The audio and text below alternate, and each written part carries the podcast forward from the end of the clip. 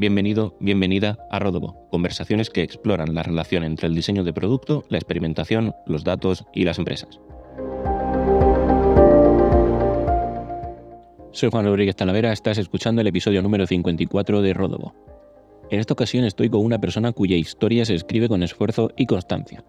Vamos a hablar de planificación a largo plazo, de gestión del riesgo, de delegar, de mejora continua, de cultura organizacional y de los aprendizajes que ha tenido desde que en 2009 alquiló su primera oficina. Él es Pablo Mazón, CEO de Movertix. ¿Qué tal Pablo? ¿Cómo estás? Bienvenido, gracias por tu tiempo. Pues la verdad que muy bien, con, muchas ganas ¿no? de, contar la historia de Movertis y, y todo aquello que pueda aportarle valor pues un poquito que hemos hecho o cómo, o cómo trabajamos. Así que nada, con, con alegría. Genial, estupendo, porque siempre digo que este podcast va de contar nuestra experiencia. Tu caso me gusta mucho porque es una historia, eh, al menos así la, la he vivido yo al, leerte de esfuerzo, de análisis, de creer lo que, lo que estás haciendo y de ponerle mucho trabajo. Y me gusta mucho em, lo que escribes o tus reflexiones porque desmitificas que emprender sea fácil, que a veces eh, lo que vemos son números impresionantes de facturación, pero que detrás pues, oye, pues hay mucho trabajo, saber manejar proveedores, fallos, aciertos, aprendizajes. Por comenzar por, por esa historia, ¿cuál fue tu motivación para emprender? ¿Qué ha cambiado desde que fundaste Movertis hasta justo en este momento? Perfecto. Pues mira, te cuento, yo soy, de, soy un tío muy de números, es decir, todo lo que sea matemáticas, física, química me, gustaba mucho. Y bueno, con mucha de esta gente pues estudió en ingeniería. Lo que pasa que sí que cuando tienes 20 años te das cuenta que no, que no te ves eh, haciendo proyectos quizá en una consultora, eh, poniendo en práctica esos conocimientos. Y una de las cosas que siempre me ha gustado mucho es, es vender, ¿vale? Yo con 17 años eh, monté una página web de SMS Previns con mi hermano, con 18 años vendía cámaras a través de portales de segunda mano, .es, por ejemplo, mil anuncios donde pues llegaba a facturar 10, 12 mil euros al mes eh, vendiendo cámaras como la GoPro de hoy en día, pero te hablo de hace pues 18 o 20 años aproximadamente, ¿vale? Y ostras, ahí me di cuenta que, que se me daba bien vender y se me daba bien pues pensar, ¿no? Ostras, pues esto es una buena idea de negocio, voy a ponerlo en marcha. Y nada, a raíz de que me robaron una bici en Barcelona, salí de un examen de, de matemáticas, además recuerdo el examen incluso, y nada, llegué a Renfe y no tenía la bici. Y me cabreó mucho eso. Entonces empecé a buscar por internet cómo, cómo, bueno, cómo se podía recuperar una bici robada. Y fui a parar a una página de una, de una empresa del sector que hablaba de que cada día se robaban 300 coches. Y ahí se me encendió la, la bombilla. Si, a mí que me han robado una bici me da mucha rabia, ¿no? y es una bici de 300, 400 euros, imagínate que le han robado un coche que luego además el seguro no, no te lo paga. Total, que le dije a mi padre, déjame 500 euros, que voy a comprar unas cosas que se llaman sistemas GPS y, que creo que se puede vender. Y como ya he vendido cámaras a través de páginas web de segunda mano y tal, yo creo que es, que es lo mismo, pero con otro producto. Y ahí empezó un poco la, la historia, ¿no? De, pues, pues hay un tío en Barcelona que me robó una bici que ha hecho que hoy en día estemos aquí tú y yo hablando, básicamente. Qué bueno, qué bueno. Además, recuerdo una publicación en la que comentabas que en 2009 alquilaste tu primera oficina y que en todo ese tiempo la constancia ha sido clave. No sé cómo, cómo afecta esa planificación a largo plazo, las decisiones que tomas ahora de la visión que tienes de, de, de de la empresa que queréis ser. No sé, porque entiendo, por ejemplo, al alquilar tu primera oficina en 2009 estabas sentando las bases, ¿no? Para crecer y evolucionar la empresa. Sí, quizás te diría que mi, mentalidad ha cambiado. Es decir, al final yo estudié ingeniería, luego sí que es cierto que hice un máster en, en marketing, pero no he estado o no estaba conectado al, al, ecosistema startup, ¿no? Que hoy en día pues cualquier persona joven puede haber. Con lo cual, en una ciudad como Tarragona, eso también significa que no tienes una visión clara de lo que puedes llegar a hacer, ¿vale? ¿Por qué te digo esto? Yo la primera oficina que, que cogí era un, un que era una puerta de un garaje, y era un garaje reconvertido a una oficina, me costaba creo que 180 euros, te haces una idea de lo que era, ¿vale? Pero pero no tenía la previsión quizá de estar facturando pues, un par de millones al año con la empresa. Para mí era un, bueno, es mejor que estar en Barcelona trabajando por el sueldo mínimo y compartiendo habitación o piso con otra gente. Con lo cual, sí que es cierto que esa constancia, yo soy un tío muy de, de, hacer las cosas, joder, constancia, es decir, de, en, mi casa mis padres me han educado, joder, pues que hay que estudiar, que hay que esforzarse en ser mejor, que las cosas no siempre salen a la primera entonces, tanto en los deportes, que yo, por ejemplo, hice muchos deportes, como en los estudios, soy un tío de, si, si se puede ir a por el 10, voy a por el 10. Si, si en bici puedo hacer 100 kilómetros, pues voy a conseguir hacer 100 kilómetros cuando salga en bici. Entonces, en la empresa me lo tomé igual. Y lo que empezó como una aventura, pues, pues sí que es cierto que esa constancia te va dando cada vez más visión de hacia dónde puedes llegar. ¿no? Es decir, ya te das cuenta que facturar 10.000 euros no es mucho, es poco al mes. Que facturar 30 bueno, está bien, pero hay empresas que facturan 100, pues vamos a por 100. Y que cuando estás en 100 dices, hostia, pues, pues vamos a ir a por más, porque me estoy dando cuenta que estoy solo empezando. Entonces, yo diría que la constancia es clave en el sentido de te ayuda a no defallir o a no dejar a medias algo que a lo mejor si sigues insistiendo llegarás lejos, que es quizá el, el típico ejemplo de mi empresa. Llevamos 15 años, pero en realidad en los últimos tres años hemos facturado el 50% de lo que ha facturado la empresa en estos 15 años. ¿Por qué? Porque esa mentalidad a, la hora de ser constante pues ha ido cambiando y cada vez ha, ido cogiendo más, más seniority, más experiencia, más visión de, lo que se puede hacer, quizá también quitar sesgos ¿no? de lo que puedes llegar a hacer uno mismo.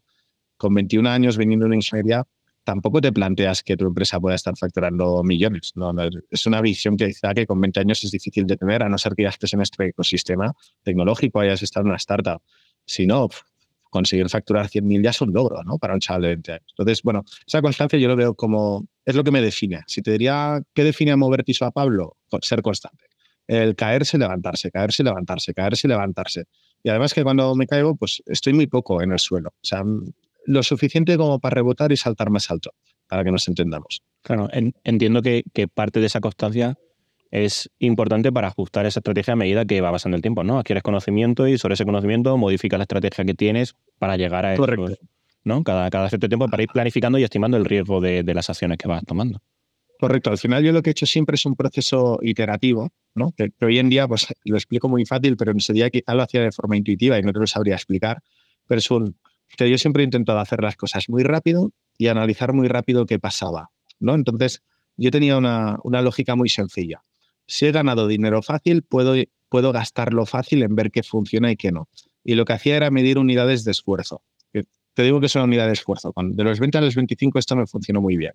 Y era para mí el, bueno, me voy a gastar, yo qué sé, con 22 años, 2.000 euros este mes en AdWords.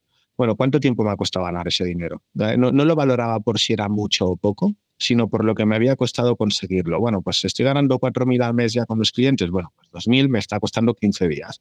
Bueno, lo único que puede pasar si esta estrategia no me va es que aprenderé lo que no funciona en AdWords y además en 15 días habré recuperado y estaré otra vez en el punto de partida en el que puedo volver a probar cosas. Entonces, sí que es cierto que esa constancia de pruebo, testeo, analizo, pruebo, testeo, analizo, pruebo, testeo, analizo, cada vez te hace ser mejor. ¿no? Es decir, cada vez vas afinando las cosas, te vas dando cuenta de lo que no tienes que hacer, lo que sí, lo que tienes que delegar, lo que tienes que, lo que es core y no es core de tu negocio. Entonces, en cuanto a planificación a largo plazo, afecta en que la toma de decisiones normalmente cada vez es más rápida y es más eficiente. Pero por el hecho de que al final lo has hecho tantas veces, que cada vez tienes un, know-how ahí metido en tu cerebro que te permite tomar decisiones con menos miedo, más rápido y además normalmente estadísticamente pues aciertas más. Claro, al final priorizas el conocimiento que te da ese fallar rápido, moverte rápido y, y, al final, te das como esa solidez que necesitas para poder tomar las decisiones, ¿no? Para estar seguro de lo que estás decidiendo porque tienes esos datos de que te, Correcto. te proporciona el fallar, ¿no? El tener ese conocimiento. Correcto. Y, luego hay un tema, que si eres constante, hay gente que, yo lo veo a veces en algunas startups, tiene miedo a perder dinero, ¿no? O tiene miedo a malgastar dinero. Al final el dinero es un, es un número en un banco y mientras al final del día puedas comer, dormir, no tengas un apoyo familiar quizás si las cosas te van mal, por supuesto. ¿eh? Al final, si eres constante, sabes que, bueno, es lo que te digo, bueno, puede ser que hoy me equivoque, pero como sé que mañana me volveré a levantar, y el otro también, y el otro también, y el otro también, la estadística me da la razón. Sé que, bueno, pues cuanto más lo haga y más constante sea, menos riesgo tiene tomar determinadas acciones que a lo mejor puedan a corto plazo poner en, en peligro, pues eso, mil, dos mil, tres mil euros en una empresa que a lo mejor en su día factura pues cuatro, cinco, seis. ¿vale? Claro. Ahora mismo, ¿cuántos sois en la compañía, por poner en contexto a quien nos esté escuchando? Pues eh, te diría que con las últimas incorporaciones creo que vamos a superar ya los 40, porque ahora estamos en 37 o 38, pero la semana que viene empiezan dos, la otra empieza otra persona, estamos ahora buscando un par de personas más, entonces diría que con las que empiezan estas tres que empiezan en los próximos días, estaremos en 41, 40, 42, no, no estoy seguro, te lo tendría que mirar, pero vamos, sé que estamos a punto de sobrepasar los 40 con esas incorporaciones. Que bueno, además entiendo que es un momento en el que es muy complicado que puedas estar en todos los frentes y se hace como más cobra más relevancia y, más importancia el delegar. En ese sentido, en el de delegar, ¿cómo de importante es esa operativa empresarial, que, esa operativa empresarial esté bien, bien gestionada en protocolos, comunicación, métricas y que todo el mundo sepa lo que se espera de ellos y tenga ese, ese ownership? Vale. Porque pienso yo en, eficiencia, ¿no? Análisis, mejora continua, todo lo que estamos comentando, ¿no? De hecho, para que no se esté escuchando, tienes una publicación muy interesante sobre cómo habéis optimizado el, el Customer Success, ¿no? En, en Movertis. Correcto. Pues mira, ¿cómo lo veo yo? Yo creo que la mayoría de empresas, sean tecnológicas o no, una de las cosas que pasa es que si, al frente hay alguien que es espabiladete, ¿no? Alguien que piensa rápido, que no tiene miedo a tomar decisiones, eso funciona hasta un cierto tiempo. Es más, yo creo que en una primera etapa puede ser una ventaja competitiva respecto a una gran competencia que a lo mejor es una multinacional que son más elefantes, ¿no? que se mueven más rápido. Pero ¿qué ocurre? Que eso tiene fecha de caducidad. Es decir, a medida que esa toma de decisiones que haces tú y tienes a lo mejor dos, tres, cuatro personas que ejecutan esas decisiones, va haciendo que tu empresa crezca, tarde o temprano ese volumen de decisiones o esa complejidad de decisiones llega un momento en el que te va a pasar factura. Y una de dos, o la empresa vas a ser el cuello de botella, es decir, ostras, la empresa no avanza porque no soy capaz de tomar todas las decisiones que en el día a día mi empresa requiere, o lo vas a hacer a costa del famoso burnout del típico perfil emprendedor. A lo mejor eres capaz de tomar esas decisiones, pero llegas a casa cansado, reventado mentalmente y físicamente, no haces deporte, comes mal. Entonces, yo como lo veo, delegar lo veo clave. Es decir, y hay que intentar hacerlo o empezar a hacerlo antes de que eso sea un problema reactivo. Es decir, no hay que empezar a delegar en el momento en que voy a tope y me estoy dando cuenta que soy un cuello de botella en mi compañía, sino que hay que empezar a delegar en el momento en que preveo que quiero crecer y por tanto tengo que empezar a definir procesos y protocolos que me permitan estandarizar. Entonces, ¿cómo lo hemos hecho, por ejemplo, en Movertis? Nosotros, pues si hace 3, 4 años éramos 12, 13 personas más o menos, lo que hemos hecho es un proceso de definir absolutamente todo lo que se hace en la compañía. O sea, hay un protocolo para todo, hay un proceso para todo. ¿Esos procesos y esos protocolos son perfectos? No, claro que no. Siempre tienen puntos de mejora, pero de partida hacen que cualquier persona que entre en la compañía tenga claro qué tiene que hacer y cómo tiene que hacerlo y dónde tiene que consultar en caso de duda. Entonces, claro, en el momento en que tú creas un equipo, por ejemplo, de managers, que es lo que hemos hecho nosotros, y les explicas cuál es el plan estratégico, dónde estamos yendo, qué queremos conseguir, cómo crees como CEO que su área puede contribuir a ese crecimiento, ¿Qué esperas de ellos que aporten en su área para conseguir ese crecimiento? Y entonces les delegas, en cierta forma, si te fijas, estás garantizando que ese proceso de crecimiento se realiza con bastante éxito, porque te estoy dando los recursos escritos y protocolos de cómo han funcionado hasta ahora las cosas, te estoy explicando dónde quiero llegar, ¿no? Es decir, quiero ganar el partido 5 a 1, eres delantero, tienes este compañero de defensa, eh, vamos terceros en la competición, estamos en el minuto 80. Es decir, haciendo un símil del fútbol, si te explico en qué partido de fútbol estás jugando y cuál es tu rol dentro del campo, lo que tengo claro es que cuando te delegue eso y encima tienes las herramientas de procesos y protocolos, esa operativa empresarial estoy garantizando lo máximo posible que vaya a funcionar bien. Con lo cual, cuando las cosas se tuercen, es mucho más fácil entender qué pasa. Bueno, vamos a analizar el protocolo, ostras, pues ese protocolo se puede actualizar o ese protocolo, el problema es que no se ha seguido. Por tanto, detectas muy rápido si es un tema de que a lo mejor no se está formando bien a la gente o es un tema de que ese protocolo, pues como empresa evolución, también tiene que evolucionar el protocolo. Pero como ya tienes managers que son responsables de esa área, son entonces ya los que hacen suyo esos protocolos y los van mejorando a medida que eso pasa. ¿Qué ocurre entonces? Ostras, que tu, tu posición como CEO es mucho más fácil, ¿no? Es decir, no tienes que coger 20 llamadas, no tienes que ver 20 problemas, al final tienes un equipo de confianza en que me has delegado estos procesos, estos roles, o sea, estos objetivos estratégicos y son los que tienen muy claro qué se espera de ellos a nivel individual y a nivel de área y a nivel de empresa. Por tanto, te permite como CEO centrarte en lo importante, que es estrategia, visión, hacia dónde va la empresa, eh, quizá grandes acuerdos, etc. Claro, ahí hay un, concepto que me, que, me, gusta mucho con lo último que, estabas comentando, que fue desarrollado por una eh, manager de Facebook que define cómo regalar tus legos. Ella lo explica eh, a momentos en los que la compañía en la que estás crece muy rápido y en consecuencia de ello, tu rol y el de las personas, el de las personas que gestionas o lideras va a cambiar constantemente. Tienes que ver que hay nuevos legos fuera para poder tienes que ver que hay nuevos legos fuera con los que nunca has jugado para poder delegar y confiar en esas personas que tienes al lado para hacer crecer la empresa. Es decir, enfocarte en lo que decías tú, de me voy a enfocar más en, la visión, en la estrategia y no me voy a enfocar tanto en responder una llamada porque sé que así no, no muevo la aguja. No sé si a ti te, costó llegar en ese sentido, no te costó. A ver, sí, sí, a ver. Yo siempre he dicho que mi posición oficial es la de CEO, pero muchas veces he hecho más de operaciones que otra cosa. Pero es normal, ¿no? Cuando tu empresa no tiene una infraestructura grande, pues al final eres el líder de la compañía a nivel de rol, pero también haces de operaciones, de estratega, de tal.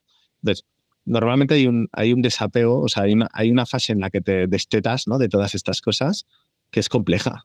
Pero es compleja por la sencilla razón, joder, de que te enteras de fulanito de tal, ha escrito en un correo preguntando esto y piensas, joder, es que yo en 10 segundos puedo resolver ese tema. Pero ¿qué pasa? Que tienes que ser consciente que si le han delegado a alguien esa responsabilidad, le, chocaría mucho o lo puedes confundir si te pones tú a gestionar esas cosas. Entonces yo creo que el objetivo, el principal objetivo cuando empiezas a delegar para que esto ocurra al menos tiempo posible es entender varias cosas. La primera, que momentáneamente las cosas pueden ir peor en según qué gestiones. Lo he dicho de otra forma. Típico caso de, hostia, es que a este cliente lo he llevado yo porque empezó cuando éramos pequeños y, y lo gestionaba yo, pero hoy en día no tiene sentido que yo gestione ese cliente porque no es estratégico para la compañía ese cliente. Es un cliente a lo mejor te factura 3.000 euros al año. Entonces, pues una empresa factura 2 millones no tiene sentido que el CEO lo gestione. ¿vale? La tendencia es un ya, pero está acostumbrado a tal. Ahora, ¿qué hay que entender? Primero, que puede ser que a corto plazo, si lo delegas en alguien, estadísticamente haya cosas que salgan peor. Por tanto, asumir que a corto plazo puede tener un coste operativo mayor, pero que lo haces para que a largo plazo esa delegación te permita crecer y no seas un cuello de botella. Y el segundo, que yo creo donde más le cuesta a la gente, sea una posición directiva o no, entender que nadie va a hacer las cosas exactamente igual que tú. O sea, cada persona es de su padre y su madre, cada persona tiene una forma de pensar y por tanto, ante un reto, una gestión con un cliente, con un tema, van a tomar una decisión que no siempre va a coincidir con la que tú hubieras tomado si hubieras em, decidido gestionar ese proceso del tercero. Entonces, si entiendes que la gente va a tomar decisiones diferentes a las tuyas, pero entiendes que a veces esas decisiones pueden ser mejores que las tuyas, porque tienen de verdad más tiempo y más contexto para analizarlas. Y además entiendes que aunque se equivoquen, porque esa decisión diferente a veces es peor, no pasa nada porque a largo plazo en realidad es más rentable para la compañía. Entonces ese proceso puede durar uno, dos, tres, cuatro meses, pero cuando ya vas viendo las ventajas de delegar, hostia, no tengo que preocuparme por este tema, lo han resuelto igual. Sí que es verdad que han hecho una cosa diferente, pero oye, la verdad es que está bien hecho, el cliente está contento y encima no le he dedicado tiempo. Entonces llega un momento en que persigues continuamente que estas cosas ocurran, ¿no? Que a veces ocurre que si tu equipo ha estado muy, muy habituado a preguntarte las microgestiones, lo que cuesta a veces es destetarlos a ellos. No, oye, no me preguntes. Yo siempre, al equipo siempre les digo, mira, chicos, prefiero que no me preguntéis, y que me hagáis gastar mil euros en la compañía, que no, que para no gastar mil euros en la empresa, esperéis dos días a que yo tenga tiempo a hablar con vosotros de un tema en concreto, porque en realidad mi coste de ese tiempo o de esos dos días a lo mejor es peor. Por tanto, tomad decisiones, no os preocupéis si os equivoquéis, si os equivocáis, por supuesto, analizad a ver qué ha pasado y cómo podéis mejorarlo, y si tenéis temas entre áreas, os habláis entre vosotros, vais mejorando los protocolos y vais gestionándolo. Entonces, yo creo que todo CEO que ha pasado por esa etapa, pasa de una etapa de hipercontrol, sé exactamente todo lo que se está haciendo, cómo se está haciendo PC, pasa por una etapa de frustración, mierda, no me entero de lo que pasa, lo he delegado y, mi instinto me dice que tendría que irlo a gestionar, pero llega una parte de libertad que es un, joder, ahora que me he acostumbrado, no sé cómo podía estar antes pendiente de todo, era una locura. Y, yo creo que incluso desde un punto de vista de salud mental, o sea, yo creo que ese paso se debe dar, ¿no? Si no, puede ser que tengas una empresa exitosa, que seas un, cabeza, un crack, ¿no? Que, llegue a todo, pero va a ser a costa de salud mental, de trabajar mucho. Entonces, en realidad, delegar, explicárselo y luchar contra ese instinto que al inicio sale de no, no, ya lo hago yo, que lo voy a hacer rápido y mejor, pensando a largo plazo es clave, ¿vale? Porque entonces te libera y es cuando te permite centrarte en temas estratégicos de verdad y al final llega un momento que te da igual si un cliente pequeñito de 50 euros al mes se ha dado de baja. No, bueno, oye chicos, gestionadlo, hacedlo lo mejor que podáis, pero no voy a invertir un solo segundo en entender qué ha pasado ahí, porque entiendo que es una operativa que no, no aporta que yo le esté dedicando tiempo, ¿no? Por ejemplo, eso. Qué bueno, qué bueno. Me, me, viene a la mente un... Yo siempre he sido más de gestionar el qué, no el, no el cómo. Y si, en algún momento ha habido una, una, persona que me ha dicho, mira Juan, tengo esta idea o esta oportunidad, eh, voy a hacerlo así, yo es perfecto. Pero si fallas, tráeme aprendizajes que has aprendido y por Correcto. Porque entonces es una, es una o sea, es, bueno, si me has gastado mil euros, pero mil euros en una empresa a tres años vista, ¿estamos hablando de qué? ¿De un euro al día? ¿Sí? Oye, si por un euro al día en los próximos tres años, este error te permite que en los próximos tres años la empresa trabaje mejor, coño, es un regalo. Entonces, yo lo que a veces les hablo también al equipo, sobre todo cuando hay gente joven, es chicos, relativizad el dinero. Mil euros os puede parecer mucho, pero si una empresa eh, factura dos millones, mil euros no es nada. Entonces, que no os asuste los números. Miradlo en términos de, bueno, esto a la empresa que les supone 30 céntimos al día en los próximos tres años, ese error, no es nada. O ya, preocúpate en, que la empresa esa mejora le suponga más de 30 céntimos al día. Y ya habrás hecho que este error sea una cosa súper rentable para la compañía. Aquí está el tema de que no todo el mundo está preparado para tomar decisiones, ¿vale? O no todo el mundo eh, lo pasa bien o, lo ve como una cosa que te deberían hacer. Es decir, también hay perfiles que, esa autoridad que les das, ¿no? Y puedes equivocarte, no pasa nada, les puede frustrar. Y ahí está todo el tema de cultura de empresa, ¿no? De cómo hacer que el equipo entienda qué se espera de ellos y también el fichaje de un equipo que vaya alineado a esa expectativa que tú tienes cuando fichas a alguien. Pues si no es un problema, ¿no? De ahí puede haber sí tensiones. Claro, eso te iba a preguntar, porque entiendo que parte de este crecimiento que hemos comentado antes, que ya vais a ser más de 40, es a que habéis sido capaces de ver rápidamente dónde hay negocio y establecer como esas prioridades, ¿no? Es una mentalidad que cuesta que al principio el equipo pueda tener, ¿no? Mentalidad de mejora continua en el servicio que das, pero siempre con un foco importante en, negocio. No sé cómo, cómo habéis hecho para no solo fortalecer esa mentalidad, sino aseguraros de que se mantiene como pieza fundamental el que el equipo tenga esa mentalidad de aprendizaje, porque vale. Estoy de acuerdo ¿no? en cultivar esa cultura que, que, decías, ¿no? que promueva pues, esos valores en, en todos los niveles, ¿no? ¿no? Penalizar el fallo. Pues mira, eh, primero fichando bien. Y, yo ahí he sido bastante malo, ¿eh? En mis años hermosos. El que piensa que yo fundé la compañía con, pues eso, 21 años, estaba yo solo en realidad. Es decir, era un SL, pero podría decir que era Pablo, ¿no? La, empresa. De hecho, mi competencia, me acuerdo que algún cliente dijo, no, es que la competencia decía que solo eras tú. Digo, ya, pero, pero lo hacía bien. Entonces, em, ¿qué ocurre? Fichar bien es importante. Es decir, para fichar bien yo creo que hay que tener muy claro qué tipo de empresa eres, cómo esperas que, tu equipo juegue ¿no? en el campo de fútbol. O sea, siempre hago el símil de fútbol porque al final es un deporte conocido mundialmente.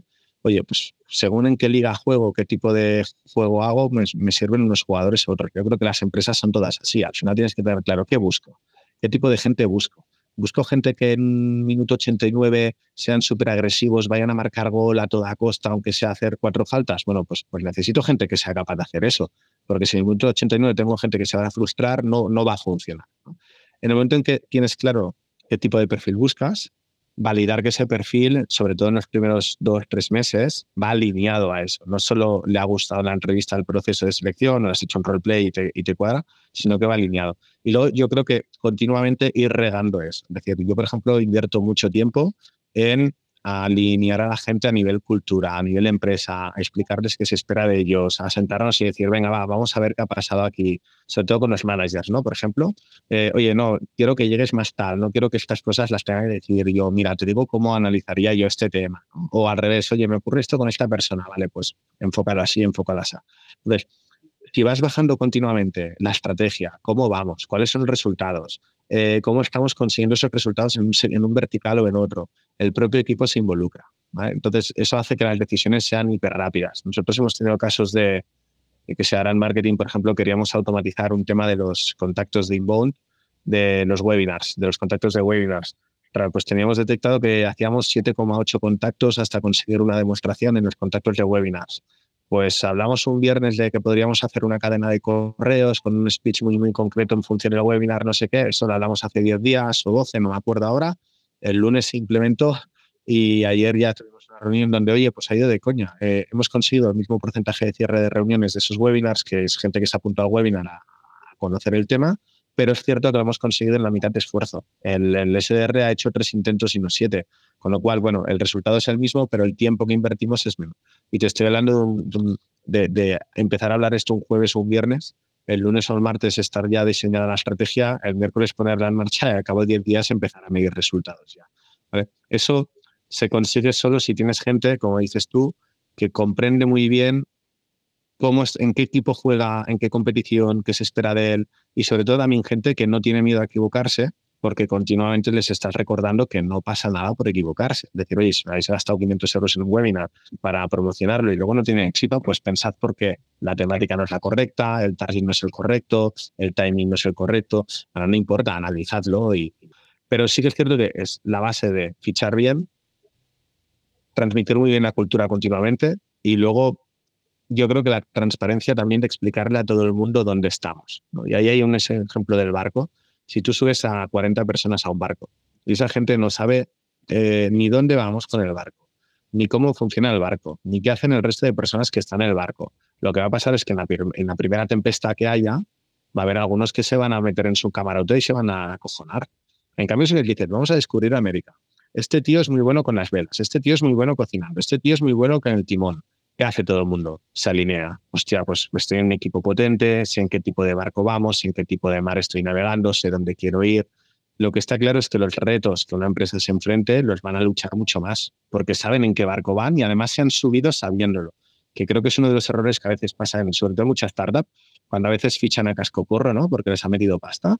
Oye, estás metiendo gente, pero esa gente que sube a ese barco tiene claro que, ese barco va a un sitio y que va a haber tempestas, días de sol, días de lluvia, días con olas de 20 metros? ¿O se cree que todos van a ser días de sol y playa? Porque ahí es donde vienen los problemas, ¿no? Que luego hay, hay, movimientos, que la startup no arranca, que hay departamentos enteros donde nadie controla ni nadie lidera el área porque no se sabe muy bien qué hace. Entonces, yo eso, quizá por el hecho de empezar muy joven, no tener dinero de terceros y tener que ver cada euro, sea, pues soy una persona muy analítica y siempre he ido a, que todo el mundo entienda dónde destinamos cada euro, cómo está revertiendo en la compañía y por qué las cosas funcionan o no. Con lo cual también atraes a un perfil de gente a la hora de fichar que esto les motiva muchísimo. Y también descartas al que no quiere tampoco estar a ese nivel, totalmente respetable, pero bueno, es otro tipo de barco, no es, no es el barco de mi empresa, eso seguro. Qué bueno, qué bueno. Yo, yo siempre digo que en etapas iniciales parte de ese alineamiento no está en el rol, sino en las tareas. Es decir, a mí no me importa tanto el rol que yo tenga, si soy product manager, analista web o trabajo en el equipo de marketing, sino que la tarea salga. Si la tarea sale en etapas iniciales es perfecto.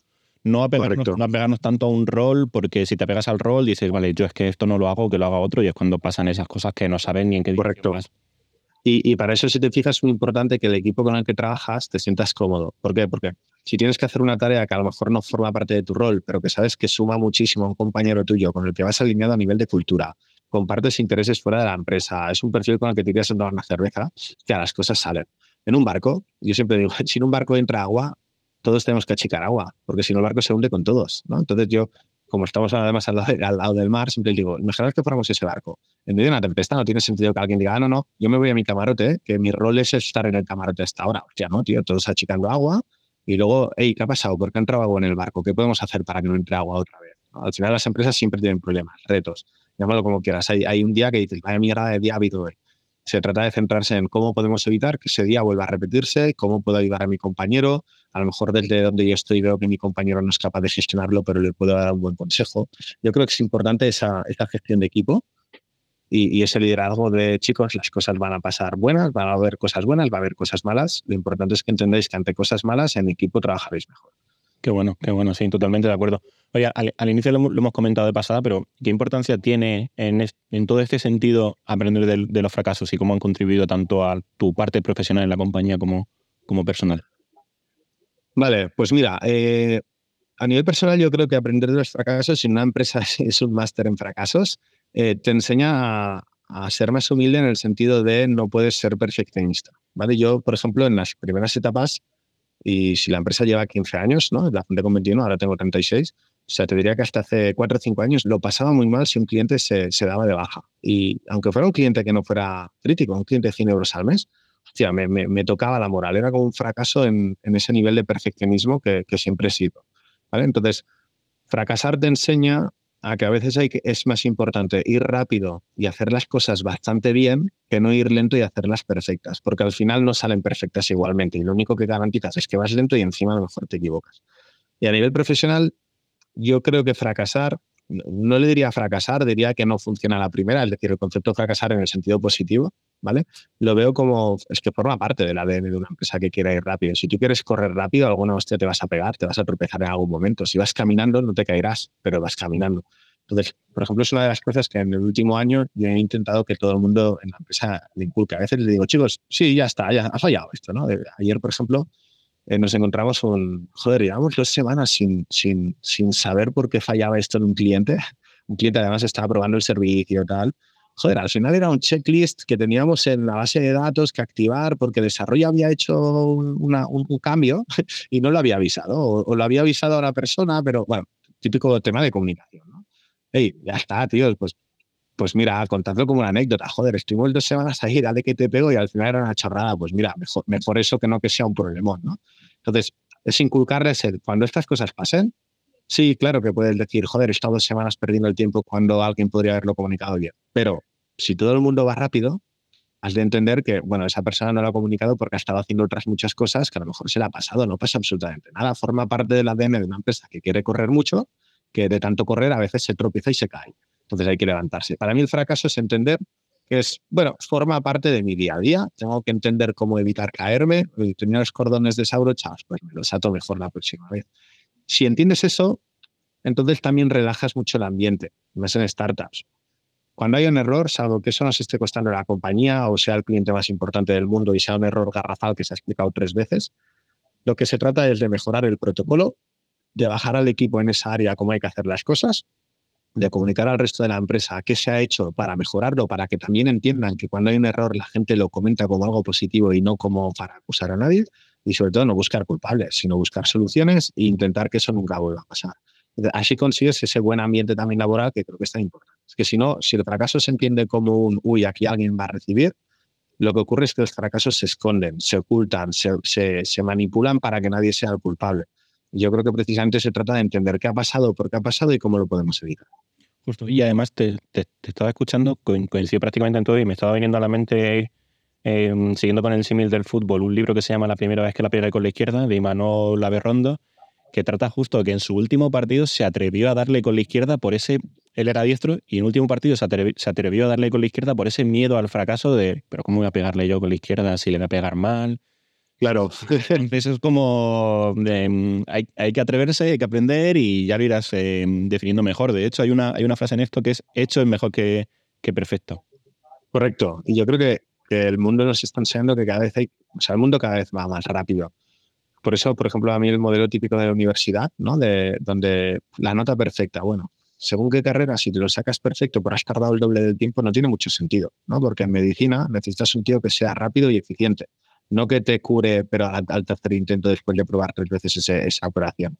Entonces, si el mundo nos dice que lo importante es ir rápido, tenemos que buscar un equilibrio entre ir rápido y hacer las cosas bien. Pero si hacerlo muy bien es a costa de perder rapidez, lo que va a pasar es que nos va a adelantar por la izquierda o por la derecha al competidor, que lo va a hacer bastante bien para que el cliente esté contento, pero además con más rapidez. Entonces, y luego también porque a veces buscar la perfección significa que durante mucho tiempo no evolucionas. En cambio, si tú vas iterando y cada vez lo vas haciendo un poco mejor, incluso el propio concepto de lo que era perfecto va a cambiar. ¿no? Entonces, ¿por qué buscar esa perfección si al final lo único que puede pasar es que hagamos algo perfecto que no corresponde a la necesidad del cliente? Mejor hacer una pequeña mejora, ver con el cliente, preguntarle, volver a hacer, mejorar un protocolo, no hacer el protocolo perfecto, pero si yo qué sé, nos, olvidamos a veces de enviarle las credenciales de acceso a un cliente, oye, pues el protocolo de momento ya ponemos que eso va a hacer. Luego ya veremos si se da además enviar un email más bonito o menos, pero de momento que al menos el cliente reciba las credenciales cada día, ¿no? Por ejemplo, que, que se da de alta. Entonces, bueno, que es una mentalidad muy startup. Oye, hago algo, lo, lo, hago, valido, testeo, mejoro, testeo, mejoro, ¿no? y pasito a pasito. Estabas comentando que fundaste la compañía con, con 21 años, han pasado 15. Em, Entiendo que, que, antes todo estaba, como, como comentabas, mucho más arraigado a tu persona, pero ahora, hablando de, de procesos, ¿cómo eliminas esa dependencia que se puede generar en una compañía que escala, en vuestro caso, en, en, personal, en facturación? Porque tiene que ver con lo que estábamos comentando antes de delegar, ¿no? Pero aún así, sí. aún delegando, hay, veces que no consigues ¿no? eliminar esa, esa dependencia. Sí, eso, pasa, eso pasa. Es decir, no, no, no que a veces nos pasa, pero mira, yo lo primero que hice fue, eh, cuando éramos 10 o 12, era Pablo y 10 o 12. Entonces Pablo pensaba mucho. Pablo está a 40 cosas. Y en ese momento es lo que te digo, yo daba de sí, porque tengo capacidad para tomar decisiones y, tengo, y como soy constante y no me canso, tengo capacidad para estar muchas horas. Lo que pasa es que también tu vida evoluciona. Tienes hijos, eh, tienes pareja, te compras una casa, tienes que dedicar más tiempo a la casa, con lo cual lo que antes era ir a casa y continuar un par de horas hasta la hora de cenar, porque total, pues a lo mejor estás solo, quedabas con tu novia más tarde, pues ahora es un llego a casa y tengo tres niños. ¿no? Entonces, ¿cómo eliminar la dependencia? Entender qué áreas, al menos es como yo lo hice, ¿eh? entender qué áreas tiene la compañía, ver de las personas que están gestionando ese área quién podía crecer a ser responsable del área, educarlos en qué se espera de ellos, que es lo que te decía antes, ¿no? Y espero que tomes decisiones, que si te equivocas no te preocupes, que si tienes eh, una duda con una decisión, no quiero que me digas qué hago, sino quiero que me digas, mira, Pablo, tengo dos opciones. La A tiene estas ventajas, la B tiene estas. Yo haría la B, pero quiero contrastar contigo si crees que la A mejor. Perfecto. Es decir, si me vienes a preguntar, facilítame también mi trabajo de la toma de decisiones. Mastícame toda la información para que yo no tenga que tomar una decisión por intuición cuando tengo menos tiempo que tú para tomarla. Entonces yo lo primero que hice, y fue a raíz de, de, un, bueno, de una comida que hice con, con un empresario de aquí, que tiene además un, un SaaS de, de, recursos humanos, una empresa bastante potente. En su día, yo creo que ahora tienen 300 empleados, pues la primera vez que fui a comer con él yo tenía, pues eso, 7, 8, 10 empleados, no, no te sé decir ahora mismo, y él a lo mejor tenía 150. Me dijo, tío, lo que tienes que hacer es crear un primer círculo de managers, gente de tu confianza que sea muy espabilada, que sea muy lista, que tome decisiones, que esté acostumbrada a, a equivocarse, a afrontar retos, etc. Y que ellos sean los que hagan crecer las áreas con sus criterios y validados por ti, pero que sean capaces de hacer crecer las áreas sin depender de ti en el día a día, al menos a nivel operativo. Y que lo estratégico, pues reportes una vez a la semana, cada dos semanas, dependía un poquito del área. Y eso hice, eh, básicamente. Y dijo, hostia, pues si tú tienes 160, 170 empleados, debía tener en ese momento y a ti te ha funcionado, y me dices además que es una de las cosas que a ti te recomendaron en su día para crecer, pues dit y fet, ¿no? Eh, que se dice en catalán, es decir, dicho y hecho. Y empecé a intentar buscar perfiles, no tanto perfiles que sean fáciles de manejar por Pablo, sino perfiles que piensen de forma similar en cuanto a rapidez y, y, y forma de analizar que Pablo, ¿no? No te digo que sean perfiles igual que yo, pero sí gente que es rápida pensando, gente que cuando piensa analiza muy bien las cosas, tiene una, una, forma estructurada de pensar y que por tanto las decisiones que toman suelen ser bastante acertadas. Con lo cual mi trabajo también se simplifica porque, bueno, no tengo que estar tan pendiente de ellos. Sí. Entonces ese primer círculo es el que hemos usado luego para hacer crecer las áreas. Hoy hay un área nueva, designamos a un responsable y dentro de, ese, de esa área ese responsable es el que hace la parte de esos recursos humanos de, oye, tengo claro qué se espera de mí y tengo claro cómo hacer crecer el área. Por tanto, también tengo claro qué perfiles necesito en mi área. ¿Vale? Como todo, siempre hay perfiles o hay áreas que tenemos mejor cubiertas y menos. Hay, por ejemplo, ahora mismo un par de áreas dentro de la compañía donde, donde no hay una figura como tal de ese liderazgo, sí que hay personas bastante senior y entonces ahí es donde a veces pues, van a morir a ti algunas decisiones que, que, que tienes claro, que yo creo que también es importante saberlo identificar, que tienes claro de, vale, yo no debería estar tomando esta decisión, la, la tomo, ¿no? Porque, porque, al final si hay que bajar al barro, pues se, se baja, pero tengo claro que tengo que buscar la forma de que la próxima vez yo no tenga que tomar esta decisión o yo no tenga que involucrarme en este aspecto en concreto. En esa educación, ¿no? Gestionar el qué, tener siempre presente el objetivo, tener muchos datos, analizar qué patrones, pues en vuestro caso, pues pueden cerrar más ventas, pueden cerrar menos ventas y dejar que Correcto. el equipo sea, ¿no? El que gestione el cómo dentro de esas directrices. Correcto. Yo, por ejemplo, hoy en día me suelo involucrar más en el tema de en temas vinculados a ventas o cuentas estratégicas de clientes que quizá prueban nuestra solución. Ahí sí, porque lo disfruto, me gusta, pero siempre que lo hago, lo hago enfocándolo de, bueno, vamos a conseguir ir un poco más rápido y además ese tiempo que estoy invirtiendo lo voy a usar para que otra persona que va a mi lado entienda cómo Pablo está gestionando esto después de 15 años, ¿no? que, que, que coja ese know-how que Pablo ya tiene. Entonces ahí sí, sí que le, a veces, en, por ejemplo, según qué ventas me involucro, pero es más un tema de, bueno, puedo aportar el valor para que vosotros entendáis un poquito cómo se deben gestionar este tipo de cuentas. Y entonces hay otras que ya a lo mejor gestiono un 2 o un 3% de las ventas, el resto lo dejo ya al equipo, tenemos un equipo de unas 10 personas ahora mismo en, en, el equipo de ventas, pero hay algunas en concreto que por disfrutar quizá, hostia, tengo ganas de gestionarla o es un cliente importante, ¿no? a veces pues la típica multinacional que dice, hostia, esta empresa es súper conocida, joder, pues esa te hace, te hace ilusión, porque hace años para ti era impensable estar hablando con ese perfil de empresa y ahora que lo veas que te han pedido información a través de la web y que quieren conocer tu solución y que además te tienen posicionado como una empresa líder del sector, hostia, pues, pues dices, pues quiero estar en la reunión, ¿no? Porque es como, un, como estar orgulloso, joder, estoy hablando con esta gente porque llevo muchos años siendo constante. Claro, y, y en todo esto, ¿qué importancia tiene la cultura organizacional en lo que comentamos? Porque lo han mencionado antes brevemente. Pues yo creo que es clave. Es decir, si la cultura, o sea, si la gente que está dentro de la compañía, por muy profesional que sea, no va alineada a esa cultura de, chicos, a veces las cosas van a ser más, a veces va a haber cosas que nos vamos a desviar de la ruta, a veces vamos a tener que apretar, a veces vamos a tener que ver qué cojones ha pasado con eso porque hemos perdido 3.000 euros haciendo esa gestión, etc. O sea, si la gente no, es, no, no entiende esa cultura, lo que va a pasar es que en situaciones tensas, por tensas te lo pongo entre comillas, no me refiero a problemáticas, pero sí que, que dices, uff, joder, mentalmente o a nivel organizativo han sido un esfuerzo importante, siempre habría alguien que se te desalinearía. Y de hecho es de las cosas en las que más invertimos. Curiosamente, nosotros no tenemos un rol de recursos humanos. Es decir, para que te hagas una idea, la figura que más se asimila es la responsable financiera y porque es una persona pues, que, que tiene mucha capacidad de, de, de psicóloga. ¿no? Es decir, la gente de forma natural acude a ella a comentar determinados aspectos del día a día, pero apostamos mucho porque los managers sean los, los prescriptores de esa cultura y que todo el mundo que entre en la compañía forme parte de su forma de ser esa visión de cómo hacer las cosas. Por ejemplo, en Movertis encaja gente que es autoexigente, gente que entiende que el trabajo es una parte importante de su vida. No me refiero en horas, porque al final no, no, hacemos horas de etc. Es decir, ni siquiera es una cosa que me preocupe si alguien trabaja 7, 8 o 6 horas un día, un tema de resultados. Pero si buscamos gente que, que el trabajo lo entienda como una cosa que les gusta hacer bien por sentirse realizados. ¿Por qué? Porque vamos rápido, porque hacemos las cosas a veces sin haberlas testeado, porque a veces tenemos un cliente grande que es la primera vez que abordamos esa funcionalidad en concreto o esa casuística en concreto del cliente. Entonces, apostamos por gente que no le acojone la palabra, ¿no? Que, sea, disculpa la palabra, pero que no le acojone ese tipo de cosas, sino que lo vea como un ¡buah! En otros sitios esto sería impensable. Aquí lo estoy haciendo y todo el mundo lo ha normalizado y si nos pegamos la gran hostia, pues nos vamos a reír de, joder, vaya hostia nos hemos pegado en ese caso. Y vamos a ver cómo mejorar. Entonces, para mí la cultura es clave.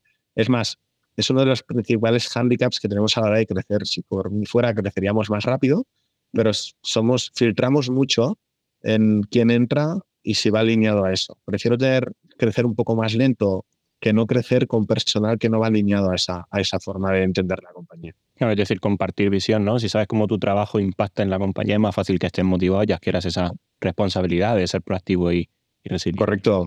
Sí.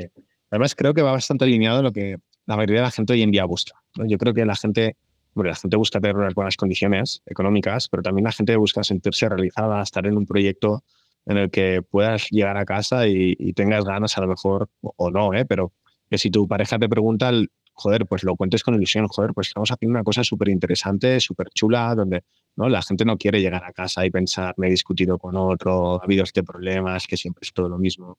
Y vinculado un poco, creo que al inicio lo has comentado, ¿no? El tema de la gente, la cultura. Yo creo que hoy en día la gente no dura en las compañías siempre y cuando cada dos, tres años no le des ese, ese crecimiento de cambio de rol. Que antes decías, que las empresas cuando crecen muy rápido la gente va cambiando de rol. Yo lo veo necesario. Si tienes un perfil que es muy cañero, que tiene 28, 29, 30 años, o, 25, ¿eh? pero lleva dos, tres años fuera en el mundo laboral y quiere empezar a, a coger recorrido en una, empresa potente. Ya, esa gente puede estar motivada dos, tres años haciendo lo mismo. A los dos, tres años tienes casi la obligación de, que puedan evolucionar, porque si no lo que va a pasar es una de dos, o se van a acomodar en esa posición, pero si quieres crecer no es lo ideal, o te van a decir, oye, es que no me motiva ya, necesito más caña, necesito hacer lo mismo, pero no otra cosa. Entonces, para mí, por ejemplo, una de las cosas que hemos hecho a nivel de cultura es, estamos intentando que todo el mundo pueda ver que ese crecimiento se les puede dar en su posición. Oye, a lo mejor empiezas de SDR hoy en día, pero luego pasarás a ventas o pasarás a responsable de SR, luego a ventas, luego responsable de ventas, o luego abriremos una línea de negocio en la que con tu experiencia queremos potenciar esa línea de negocio. ¿Para qué? Para que la gente a lo mejor se esté 6, 7, 8, 10 años en la compañía, pero en realidad es como si hubiera estado en cinco compañías diferentes. ¿Por qué? Porque he estado dos años haciendo una cosa, esa experiencia, ese know-how y ese, y expertise del sector me ha permitido dentro de la empresa abrir una línea de negocio nueva, luego otro rol, otro rol, con lo cual por ejemplo, aquí en una compañía tenemos gente que empezó a lo mejor de soporte técnico y hoy en día están de responsable de calidad y de operaciones. ¿no? ¿Por qué? porque es un perfil que desde abajo de todo se ha ido mamando cómo la empresa trabaja y por tanto hoy en día gestión de procesos, de ISOs, de, protocolos, de hardware, pues es un tío que ya no le motiva estar hablando con el cliente que día a día, porque lo ha hecho muchos años, pero sí que le motiva mucho enseñar al resto cómo hacerlo, validar que eso se hace así, que esos procesos se cumplen. O sea, pues ese tío en vez de irse, lo están renovando. Eh, es un tío que sabes que dos o tres años va a estar creciendo ahí. Y cuando eso lo haya cubierto, pues a lo mejor te llevas a través de negocio donde todo ese know-how lo puedes aprovechar para, para hacer con mayores garantías otra cosa. Claro, autonomía, ¿no? Y esa enfrentarte a problemas diferentes cada vez dentro de la IMA. Correcto. ¿no? Dentro de ese ecosistema de si tenéis un problema principal que resolvéis, habrá dentro de ese ecosistema del, del problema diferentes subproblemas que están acotados a ese, a ese problema. Entonces es ir aprendiendo un poco de todo para poder Correcto, al final, básicamente. Mira, te pongo un ejemplo. Tenemos un chaval que empezó de prácticas, se llama Luis. Además, eh, yo lo conozco desde que jovencito, porque pues, es el hijo de mi peluquero, ¿eh? Fíjate cómo lo fiché. Eh, no, no, fui a buscar un tío con un currículum. Hostia, al final, hablando un día con mi peluquero, la peluquería en España es un tema social, ¿no? Pues, hostia, pues mi hijo tiene que hacer prácticas, tal. ¿Tú que tienes empresas? ¿Conoces alguna? Dijo, hostia, ¿tu hijo es el que siempre va por ahí? Digo, pues pásamelo, que a lo mejor me interesa a mí. Empecé de prácticas, haciendo eh, análisis de mercado de la competencia, ¿no? De, bueno, análisis de la competencia, cuánto facturaba el crecimiento, el número de comerciales, costes de adquisición, bueno, ahí desglosaba la, la, la, competencia por completo. Y hoy en día está de responsable de Market Research, analizando las, las llamadas eh, con un software de, de, todo el equipo de SDR, mejorando el speech, metiéndose en análisis de nuevos verticales a los que podemos prospectar.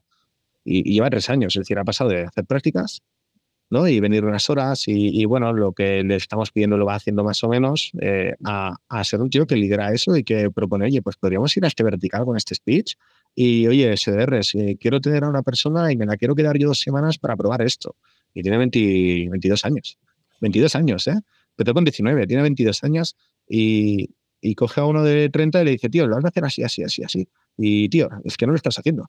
Y lo tienes que hacer así, y a verás que luego funciona bien, porque en el software he visto que cuando lo haces eh, convierte mucho más y el speed lo tienes que hacer de esta forma. Y, entonces, eso es lo que intentamos potenciar. Claro, no todo el mundo sirve para hacer eso. Es decir, no todo el mundo está buscando eso en su trabajo, totalmente respetable y normal, ni todo el mundo tiene a veces la madurez como para hacer eso sin miedo a equivocarse. Hay gente que por su forma de ser, la educación o lo que le han educado en casa, a lo mejor prefiere que alguien le diga siempre qué hacer y cómo hacerlo y ya está, y atenderse al guion y, y va, que chuta.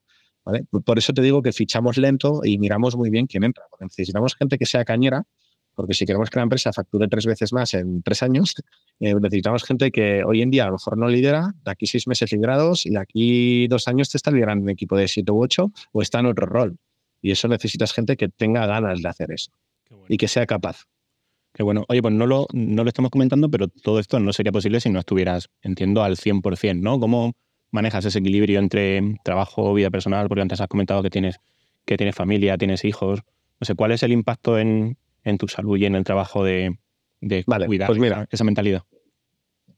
Yo en 15 años, como cualquier emprendedor, eh, he tenido algunas fases en las que te has quemado en las que dices, uff, eh, eh, estoy contento por lo que hago a nivel profesional, pero, pero a nivel personal, hostia, me está pasando factura. ¿vale? Y como cualquier emprendedor, pues has tenido altibajos de, hostia, pesas más, pesas menos, comes mal, ansiedad o estrés, ¿no? O dormir poco porque tienes eh, preocupaciones que al final son preocupaciones del primer mundo. Entonces, para mí, una parte importante y obligatoria que no siempre consigo cumplir, porque a veces pues hay, hay, hay trabajo y el día para lo que da, es que para mí el deporte es una obligación más como CEO. Es decir, dentro de mis atributos como, como responsable de la compañía, una es el hacer deporte. ¿Por qué? Porque si haces deporte, vas a correr a primera de la mañana, si llegas a la oficina y tienes la cabeza que, que va por dos, te piensa más rápido, los problemas ya no son tan problema, los, los, conflictos se gestionan más fácil, la resolución de un cliente se hace más tal. Entonces, para mí, deporte. Y luego, sobre todo, una norma básica aunque tengas muchas ganas de hacer algo, aunque veas que, joder, es que si no lo hago hoy me lo tendré que hacer mañana. Yo si llego a casa no suelo tocar eh, últimamente el ordenador. Desde hace un año, año y medio,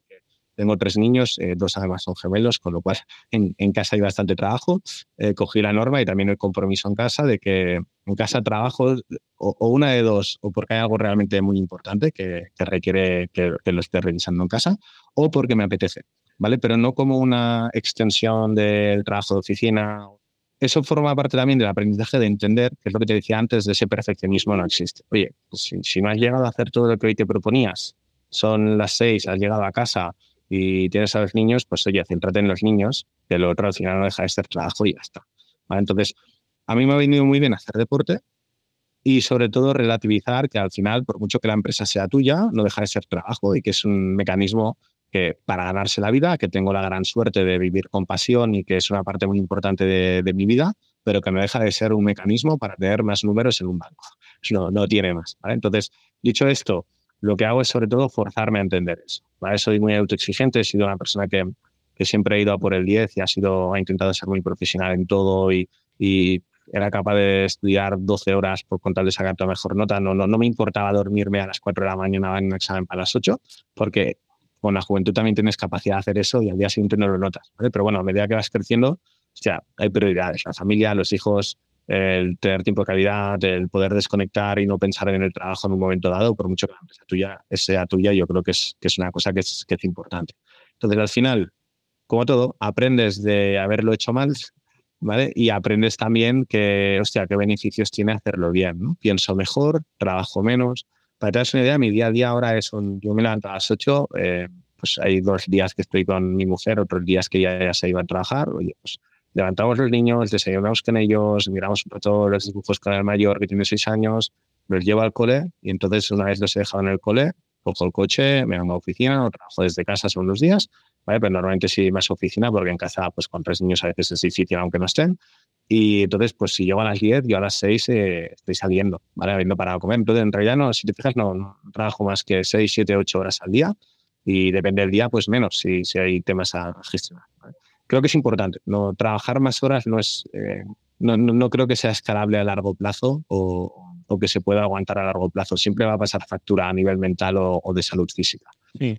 Y, y, tampoco es sinónimo de, de, de, hacer las cosas mejor, ¿no? Sino de falta de foco y falta de, sí, de, saber, de saber, dónde tienes que, que, trabajar.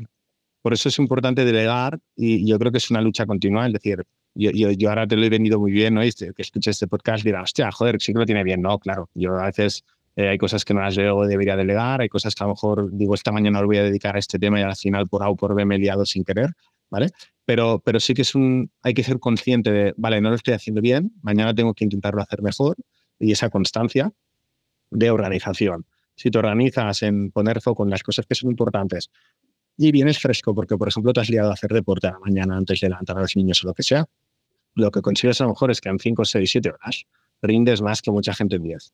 ¿Vale? Y el trabajo sale igual y sobre importante, centrarse en aquellas cosas que de verdad marcan una diferencia para la compañía. No, no, no tiene sentido que si tienes 40 personas, como puede ser mi caso, estés eh, mirando un tema de si un cliente te ha devuelto un recibo de 100 euros, ¿no? Por ejemplo, sería, una, sería ser tonto hacer esas cosas. Tiene sentido que a lo mejor digas, vale, pues estoy, yo qué sé, eh, validando con un proveedor de SIM cards cómo ahorrarme un 30% en las facturas de miles y miles de SIMs en los próximos años. Eso sí, joder, porque eso sí que afecta al negocio a nivel a lo mejor de medio millón de euros en los próximos años. El que un cliente te devuelva 100 euros de factura o porque lo está devolviendo si tiene una queja, oye, para eso tengo gente que gestiona esas cosas que me permite centrarme en lo que es importante. Pero es un contigo, ¿eh? Yo, yo, creo que nadie, ninguno de los que estamos en posiciones así lo controlamos al 100%. Es una cosa que tienes que autorrecordarte o que incluso en un momento dado gente de tu propio equipo te puede decir, hey, necesitas hacerlo así porque te estamos viendo diferentes. A mí me ha pasado gente que tengo confianza en el equipo de, Pablo, hostia, no te preocupes, yo me encargo de todo, descansa, eh, céntrate en esto, hoy te veo agobiado, no hacemos la reunión hoy, mejor mañana porque hoy no será constructiva, hostia, de coña, ¿no? Esa bidireccionalidad del feedback creo que también es importante. Tal, pues Pablo, me está flipando la conversación. Siempre digo que nada es tan sencillo como parece hasta que te pones a ello. Emprender no lo es, por eso admiro mucho a quienes dais el paso de, eh, de, de, compartir vuestra experiencia, tanto éxitos como, como aprendizajes, no vamos a, a llamarlos fracasos ahora. Sí. Para, ir, para ir terminando, recomiéndame una persona, o bien para que pase por aquí por el podcast, o porque te gusta su trabajo y demás. Pues mira, eh, voy a barrer para casa, pero te voy a recomendar a Alex Casals. Alex Casals es, es mi primo, es un tío un tío de 10 en cuanto a tío analítico que piensa muy bien, que es muy rápido viendo los problemas y buscando soluciones, etc. Y que además tiene una startup que se llama Taclia, taclia.com, que por lo que tengo entendido y por lo que me cuentan lo está petando. Me imagino que como todos tendrá sus cosillas internas, pero es un tío que transmite los mismos valores que yo y quizá también porque nos han educado de forma similar, tanto su padre como mi madre, ¿no? que son hermanos, que es la constancia, el centrarse en la solución y no en el problema y en el ser resiliente yo creo que es un perfil que, o sea, si, si lo invitáis o quieres que lo mueva, pues estoy seguro que va a generar contenido de valor para el podcast y que la gente pueda aprender mucho de él. Qué bueno, qué bueno, claro que sí. Y luego, ¿algún libro, documental, podcast, cine? Mira, hay un libro que me he leído varias veces y que a nivel de ventas me gusta mucho, es un libro además muy sencillo que se lo hago leer también a la gente que entra en ventas. Cuando pasan a ventas, les digo, este libro te vas a leer. De hecho, está en la oficina. En, la oficina tenemos libros. Los que me voy comprando, que esos que algunos leo y otros no, pues están por la oficina y la gente los puede coger. Y es el de El vendedor desafiante, que es de, creo, de Editorial Empresa Activa. Es un libro cortito, a lo mejor tiene 80, 90 páginas, pero explica muy, muy bien y de forma muy sencilla cómo vender de forma eficaz hoy en día. ¿Vale? Y para mí es un libro que, más allá de si estás vendiendo un SaaS, eh, un coche eh, en restaurantes, desde un punto de vista de psicología, de, pero sin entrar en los aspectos eh, técnicos de neuromarketing, tal, que a veces hay libros que son un tostón de esto, te explica bastante bien cómo conseguir que un cliente capte su atención, entiendas bien su problema y vayas al grano de cómo, bueno, de ser desafiante. ¿no? Y, y, yo lo veo muy importante porque al final, hay, sobre todo en empresas de tecnología, hay empresas que a veces son muy, muy buenas, pero si tienes un equipo de ventas que, que, pone la barriga arriba ¿no? y deja que el cliente le rasque la barriga y, y son dóciles y no saben defender su, la propuesta de valor, o siempre que el cliente les pide un ajuste de precio y dicen, bueno, déjamelo mirar. Para mí eso es, y puede ser ofensivo, ¿eh? pero son comerciales para fantas, es gente que no sabe defender la propuesta. El vendedor desafiante precisamente es un libro donde de forma muy sencilla te explica un poco hostia, cómo defender esa propuesta de valor si realmente lo haces bien. Ojo, hay que hacerlo bien, ¿vale? Es decir, hay que tener un buen producto, un buen servicio y poder hablar con, con, autoridad cuando dices, oye, yo soy mejor y por eso te lo estoy diciendo a la cara y si no te gusta, no eres mi cliente. Y eso también implica, y por eso me gusta este libro, porque también habla del no, del saber decir no a determinados clientes, que es una de las cosas que a veces pasa. Si tú te centras en todos los clientes, lo que pasa es que estás haciendo un montón de funcionalidades para gente que no te lo va a pagar, que no te lo va a valorar y que a la mínima de cambio se te va a ir. Entonces hay que tener muy claro a qué cliente vas y qué es lo que ese cliente valora y entonces ya puedes vender con esa autoridad que el vendedor desafiante pues te explica. Que bueno, pues yo iba a recomendarte The Puzzle of Motivation de Dan Pink, que es una charla TED que bueno, explica cómo esa motivación intrínseca del sentido del propósito que estábamos comentando antes y autonomía pues son factores importantes para el rendimiento de, un equipo, que creo que encaja bastante con, lo, que hemos, con lo que hemos comentado. Así que nada, pues eh, hasta aquí, bueno, darte las gracias por tu tiempo y seguimos en contacto. Perfecto, muy bien, muchas gracias. Espero que sea interesante y por supuesto siempre abiertos a, a hablar de otra cosa el día que queráis. Bueno, un abrazo, Pablo. Un abrazo.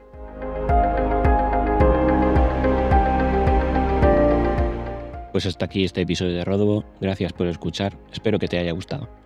Tienes todas las referencias de las que hemos hablado en las notas del episodio, en la plataforma en la que estés escuchando este audio.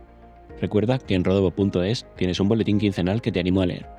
Si quieres ayudarme, lo mejor que puedes hacer es compartir este contenido, aunque también puedes apoyarme invitándome a un café en coffee.com barra rodobo, la dirección que dejo en las notas. Nada más por ahora. Muchas gracias por escuchar. Hasta el siguiente episodio.